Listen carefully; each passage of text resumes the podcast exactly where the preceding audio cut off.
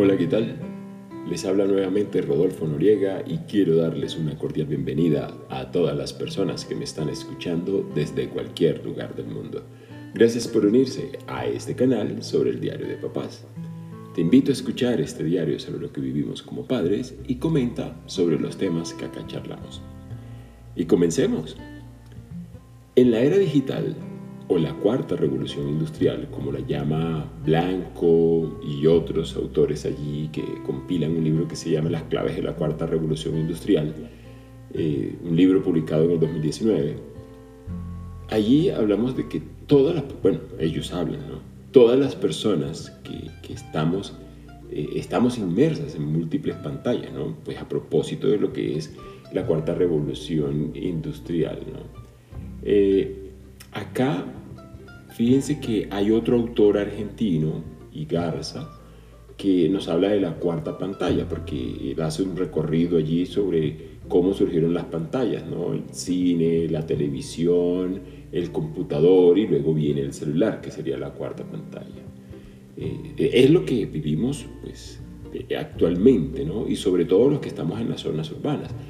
Lógicamente, pues los niños también están allí incluidos dentro de este medio en el que nosotros nos encontramos eh, y esa avalancha de la evolución tecnológica que eh, en los últimos 20 años pues ha venido creciendo. Bueno, me refiero un poco más aquí en, Colombia, ¿no? En otros países mucho más avanzados, industrializados, como en Estados Unidos y otros países de Europa, pues este avance de la tecnología empezó un poco antes.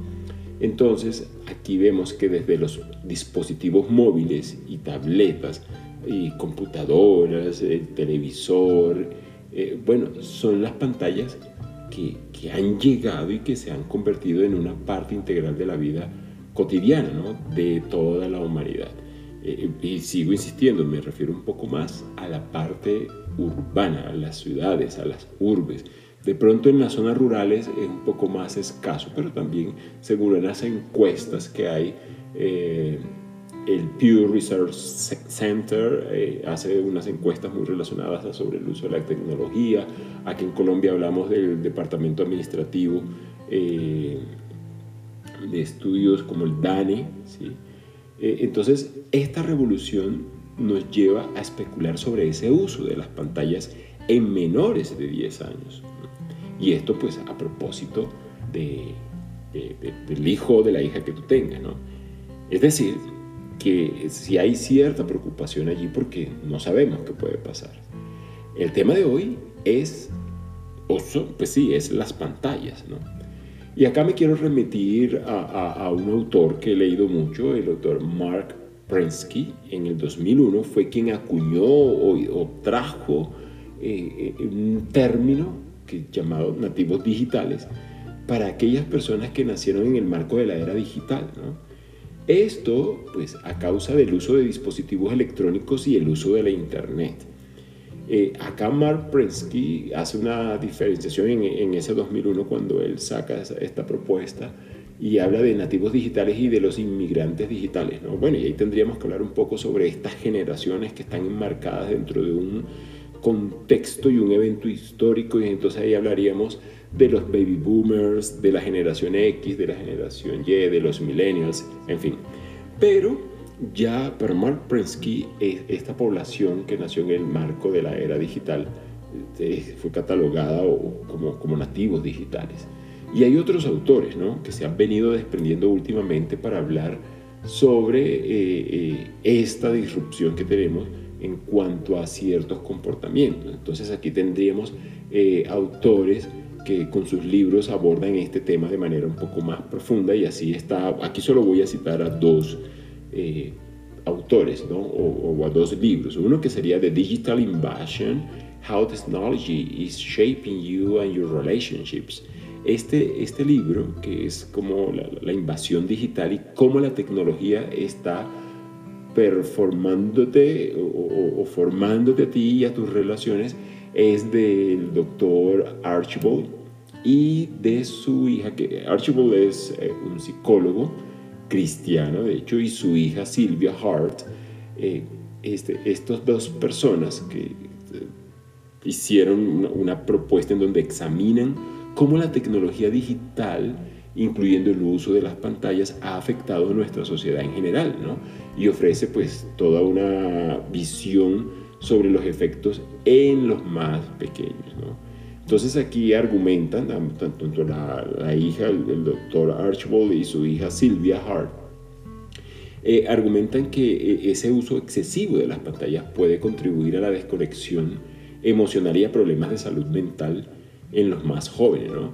Y esto, pues, destacando la importancia de establecer unos límites para para fomentar un poco más la integración y el tiempo en familia, con las amistades y que no tenga que estar mediado por las pantallas. ¿no? Aquí, pues efectivamente el doctor Archibald es psicólogo y, ya se especializó por esa línea y su hija, pues también desde, desde la corriente cristiana y como guía espiritual y todos los estudios que ha hecho allí, hacen una relación allí en cómo establecer un balance entre este uso de las pantallas y cómo no dejarnos absorber tanto de la tecnología para poder, si, estando en el mundo real.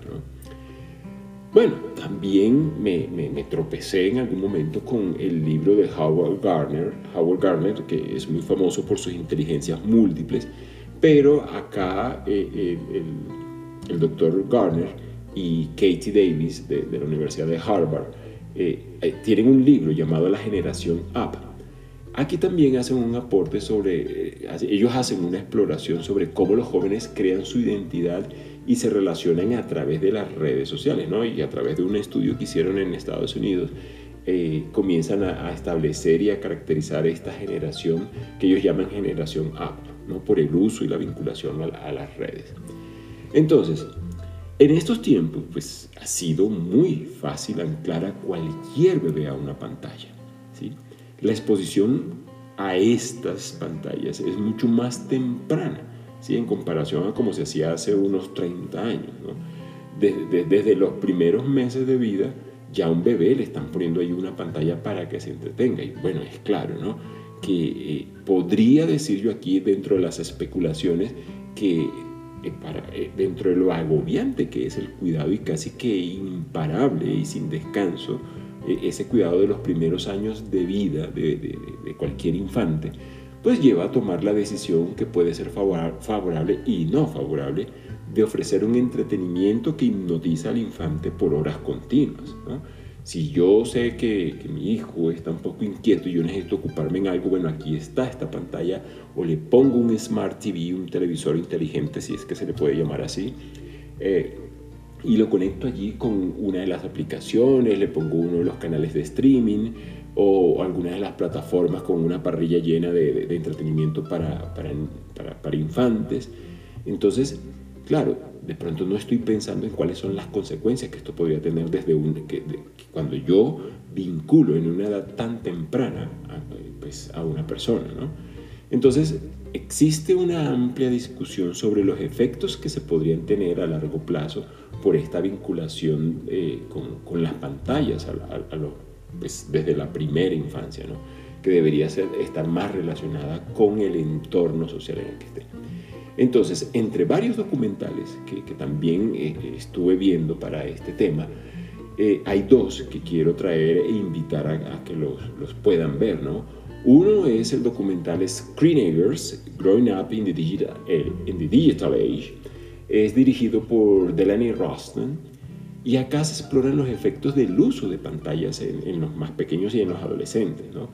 Y es a través de testimonios y entrevistas con expertos que este documental aborda pues, los beneficios como, los, pues, como las amenazas del acceso a la tecnología eh, digital y virtual, ¿no? y se hace un, señalamiento en cómo las pantallas pueden afectar la concentración, la calidad del sueño y las relaciones interpersonales eh, en, la, primera infancia, ¿no? y que obviamente eso se traslada también a la adolescencia.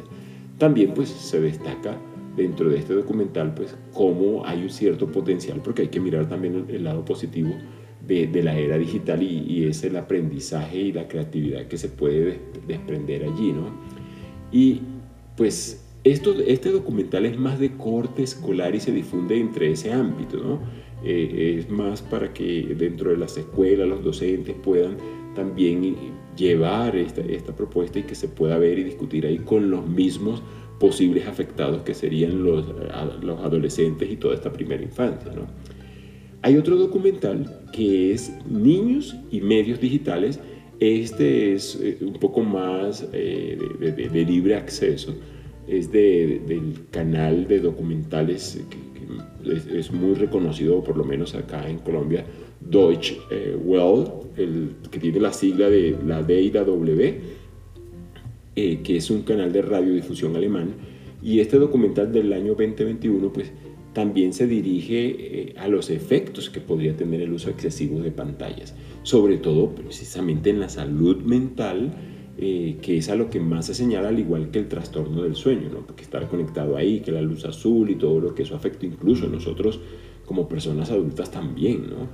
Recomiendo ver eh, este, estos documentales que puede que, nos asuste un poco, nos preocupe, o mejor pues que nos ilustren y, sepamos comenzar a mediar allá eh, con nuestro infante, con nuestro hijo, con nuestra hija, pues esa, e, ese, vínculo que te podría tener ahí con la pantalla, porque finalmente uno termina viendo que se va creando una relación ahí entre ese infante y la pantalla que tiene, ¿no? Pues yo lo he vivido acá con el niño en que efectivamente se concentra allí, entonces no quiere comer, entonces hay que decirle un momento, ya tiene mucho tiempo allí, ya han pasado los 20 minutos porque aquí hemos tratado de que el tiempo sea acorde a la edad que ha tenido. ¿no? Cuando más pequeño era menor tiempo de exposición a las pantallas y a medida que ha ido creciendo, pues mayor tiempo de exposición puede tener. ¿no? Entonces, claro, ahora miremos qué beneficios he escuchado yo dentro de estos documentales y estos libros sobre el uso de las pantallas para menores de 10 años y es claro que la tecnología puede ser una herramienta educativa, ¿sí? que puede incluso aportar para, para ese desarrollo cognitivo y hay aplicaciones y juegos diseñados específicamente para mejorar el aprendizaje. Yo me acuerdo que al niño yo le estaba poniendo aplicaciones para fortalecer la lectura, e incluso el proceso de, lector en, en, esos primeros inicios de la conciencia fonológica, eh, para el, pensamiento matemático también, el pensamiento espacial dentro de, algunas figuras que podría ser. Es decir, uno comienza como a buscar cuáles serían estas que son favorables dentro de esta gama de entretenimiento que puede haber y cuáles pueden ayudar a desarrollar eh, algunas habilidades cognitivas y motrices. Pero eso no quiere decir que, esto vaya a dar un buen resultado. Pues yo puedo decir que, que se ha dado un buen resultado porque de pronto aprendió a leer un poco más rápido en ventaja con los otros eh, compañeros que tenía, de pronto en, las matemáticas y ese pensamiento lógico matemático también lo pudo ir fortaleciendo y le ha permitido, pero no sé hasta qué punto todo eso haya sido del todo cierto, ¿no? Según mi percepción así lo es. Entonces, estas pantallas con, conexión al Internet pueden ser una ventana precisamente a la exploración del mundo y permitiendo que, que, mi hijo pueda explorar diferentes culturas y perspectivas a través de ese contenido en línea que eh, a la larga fomenta pues esa diversidad y comprensión global. Yo cuando él me pregunta por algún país, alguna ciudad, efectivamente me entro a internet y digo, mira, si se ve, esto es lo más turístico allá, mira esta foto y de pronto ahora con Google Earth, Google Maps, uno puede llegar y mirar ahí un poco más como, como, estuvo en cierto momento de, la captura de lo que proyectan estas aplicaciones. Y obviamente hay una mayor explicación de pronto a cómo me pasó a mí, ¿no? que me lo tenía que imaginar y de pronto esperar que en la televisión saliera eh, algún tipo de, de información relacionada a ese sitio que en algún momento me imaginé. Entonces, Podría decir que el uso de las pantallas en, menores de 10 años es un tema de gran eh, importancia ¿sí? en la actualidad y ha generado muchas discusiones. Precisamente estos documentales y estos libros ahí comienzan a jugar entre los señalamientos y beneficios que se puede tener porque indiscutiblemente es que estamos en la era digital, ¿no? Y no podemos escaparnos a ella, no podemos escondernos a ella. Tal vez en las zonas más rurales y alejadas de las urbes, tal vez se pueda tener un poco de distancia, ¿no? Pero eso para las personas más adultas que lo ven, pero para los más pequeños efectivamente es un ancla en el que están allí. Y entonces, eh, aunque se puedan ofrecer beneficios educativos y de entretenimiento y de alto consumo, pues es importante que se tenga en cuenta esos efectos secundarios que pueden haber que de pronto no son tan amables y, como, como, uno puede pensar, ¿no? Y, y allá arriba lo decía, ¿no? Antes, el tema de la salud mental, la calidad del sueño, el tema de concentración, la relación. De hecho, en uno de estos documentales hay unos ejemplos ahí de, bebés que demoran para poder hablar, comunicarse precisamente por esa distracción en las pantallas. ¿no? Entonces aquí lo importante es que podamos encontrar un equilibrio saludable, que, que, nosotros cuidemos sobre lo que puede pasar con, con este bebé cuando crezca y los límites para, para garantizar que, que, efectivamente se pueda aprovechar al máximo estas pantallas, sin que éstas se conviertan pues en, en, una, en un lastre y en una situación que después nosotros nos tengamos que poner las manos en la cabeza y decir, no, no debía haber hecho esto. ¿no? Igual, pues como, como papá, uno puede decir que siempre está pensando en lo mejor, ¿no? pero sí hay que buscar ese punto medio allí en cuanto a ese uso excesivo de pantallas y, cómo puede irse relacionando con el resto del mundo. Y esto es lo que quería hablar con ustedes el día de hoy. Pronto fue, ha sido uno de los capítulos un poquito más largo porque efectivamente este tema podría dar hasta para una parte 2 de, de, este, de este podcast. Pero bueno, esto es lo que quería compartir con ustedes y es un gusto tenerlos en este canal. Gracias por escucharme y no dejes de comentar este diario personal y si tienes algún tema que me sugieras para exponer en, este, en, este, en un próximo capítulo, con gusto lo haré. Soy Rodolfo Noriega, les hablo desde Bogotá. Hasta un próximo capítulo y no olviden que acá está la voz de los papás.